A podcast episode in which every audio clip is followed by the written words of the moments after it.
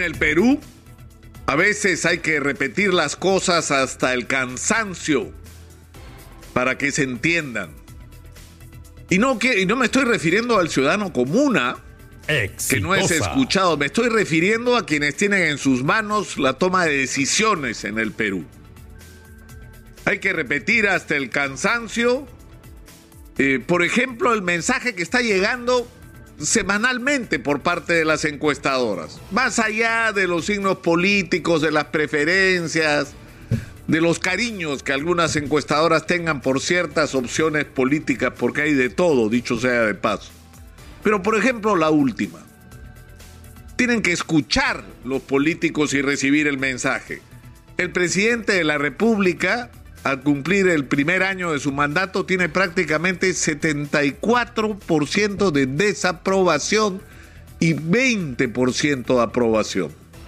Incluso en los lugares del país donde le va mejor, que es en la zona rural y en el sur, en el sur tiene 37% de aprobación, pero en el sur barrió en las elecciones.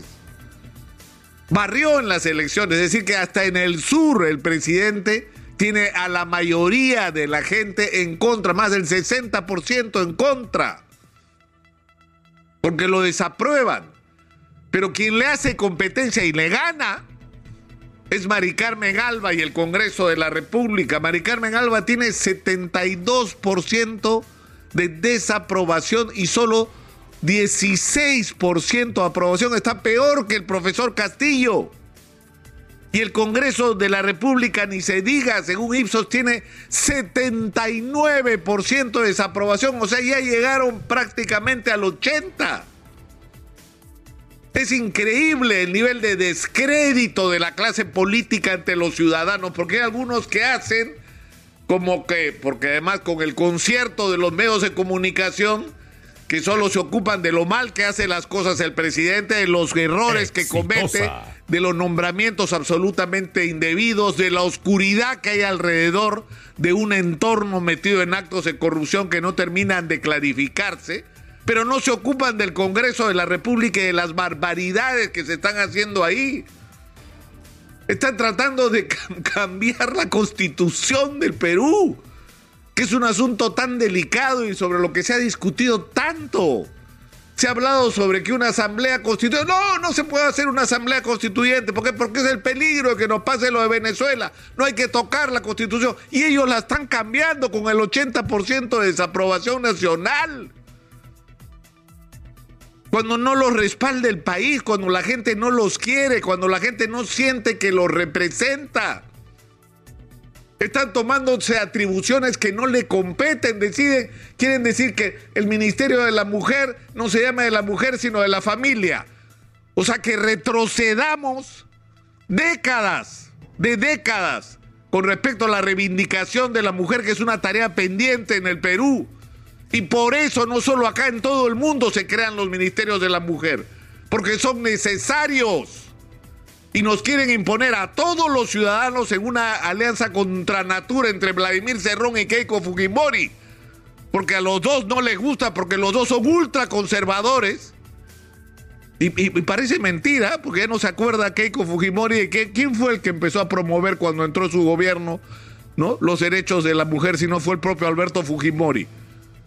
¿Ah? Cuando empezó a hablar que las familias debían ser del tamaño que las mujeres, que las mujeres debían tener los hijos que deseen tener. Ya no se acuerda, Keiko, fue tu papá, Keiko, el que hablaba eso y se fue a eventos internacionales a asumir compromisos sobre eso. Pero bueno, ya se olvidaron.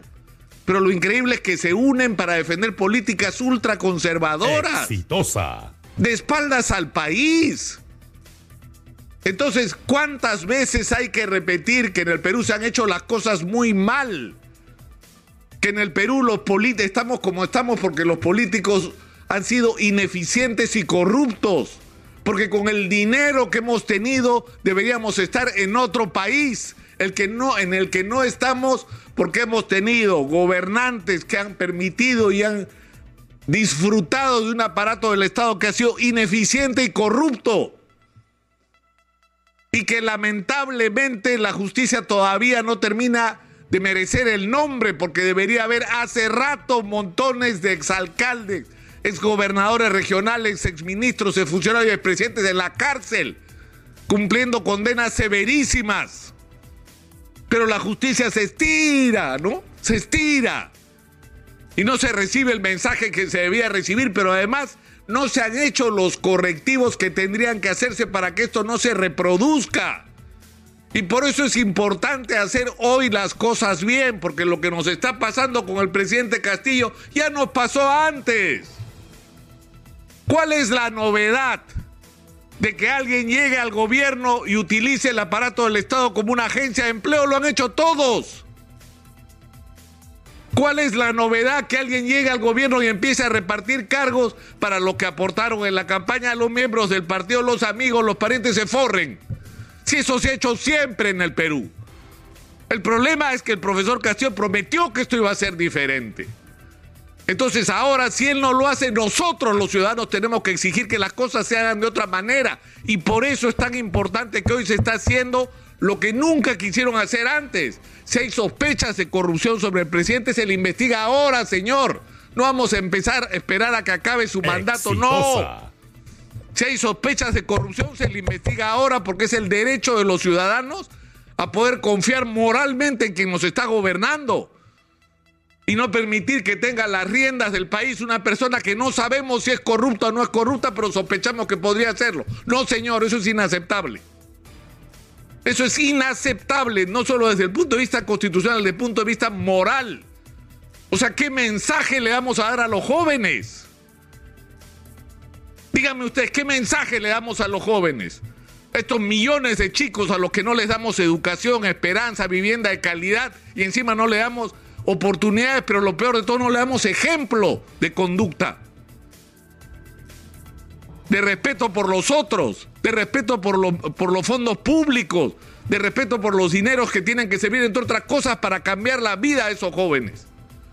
Entonces, por eso es importante que establezcamos claramente que las cosas se tienen que hacer bien y para hacerlas bien, todas las acusaciones sobre el presidente deben ser transmitidas en el, tramitadas en el marco que la Constitución permite. No se le puede acusar, está mal que no se le pueda acusar, pero en ningún lado dice que no se le puede investigar, cosa que no se hizo antes con los anteriores, pero sí se puede hacer con el actual. Y es lo que correctamente está haciendo el Ministerio Público. Mientras esperamos las conclusiones de esa investigación, que tiene que hacer? Hacerse libre de toda presión política y de una manera técnica, porque lo que lo queremos es la verdad. Eso es lo que queremos, la verdad. Y con esa verdad que es obligación del actual fiscal de la Nación, la doctora Patricia Benavides, entregarnos, los ciudadanos decidiremos qué nos hacemos con esa información. Los ciudadanos decidiremos y todos sabemos lo que va a pasar si lo que nos dice la fiscal de la Nación es que tiene elementos de juicio suficientes para concluir que el presidente tiene responsabilidad y que si no fuera presidente avanzaría en el proceso y pediría medidas contra él. Bueno, las medidas que no pueda tomar la fiscalía en el caso que esto ocurra. Les aseguro que las tomarán los ciudadanos. Pero el Perú, mientras tanto, no puede estar detenido. ¿Cuántas veces hay que repetir esto? Es absolutamente urgente, urgente un gabinete formado con criterio técnico, con personas que estén calificadas para la función, que gobiernen en concertación con el Congreso de la República y para eso se necesitan cambios en los dos lados. En la actitud del gobierno con respecto a los nombramientos y que se acabe el cuoteo, tú votas por mí en el Congreso y te regalo un ministerio sino que se acabe también en el Congreso esa absurda agenda absolutamente destructiva que es la que los ha llevado estos resultados en las encuestas. 80% de desaprobación y no se toca. O sea, no, no, no, no les entra en la cabeza. Ellos viven en su burbuja. Ellos hablan a nombre del Perú. Cuando el Perú no los quiere, también tiene que cambiar la agenda en el Congreso. Necesitamos concertación, entendimiento para enfrentar juntos las tareas que son urgentes para el Perú y que se repiten todos los días, la inseguridad, el alza de precios, la necesidad de activar la inversión pública y por supuesto la privada para generar empleo porque la gente no quiere que le regalen bonos, la gente quiere chamba para realizar una gestión del dinero público de manera adecuada para resolver los problemas urgentes que hay en salud, en educación, para empezar un proceso de transformación de este país que está esperando.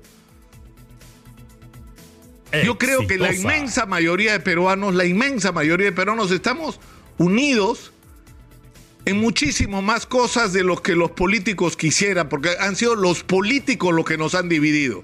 Porque la inmensa mayoría de peruanos queremos que las cosas cambien, que el crecimiento económico o macroeconómico beneficie a la inmensa mayoría de peruanos y no solo unos pocos, que todo el mundo pueda tener acceso a salud y educación de calidad, que todo el mundo tenga la posibilidad de emprender, de hacer negocios, de crecer económicamente, de tener un futuro mejor al que, heredó de sus padres, de vivir en un país seguro, de vivir en un país donde no haya corrupción. Eh, todo eso nos une, son muchísimas más cosas las que nos unen que las que nos dividen.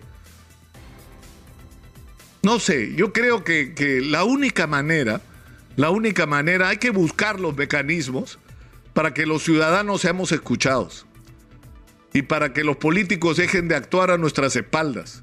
Pero para eso, una vez más, y eso también hay que repetirlo, los propios ciudadanos tenemos que cambiar nuestra actitud. Los partidos no pueden seguir siendo lo que son, es decir, instituciones que dicen que nos representan cuando en términos reales no nos representan. Y si no, miren el resultado de la última elección interna para decir quiénes eran sus candidatos. Ni el 10% fue a las votaciones tiene que haber un cambio en la clase política, pero eso em, comienza por un cambio en nuestra actitud como ciudadanos. Mientras sigamos siendo pasivos, mientras seamos espectadores de nuestra propia desgracia, las cosas van a seguir igual.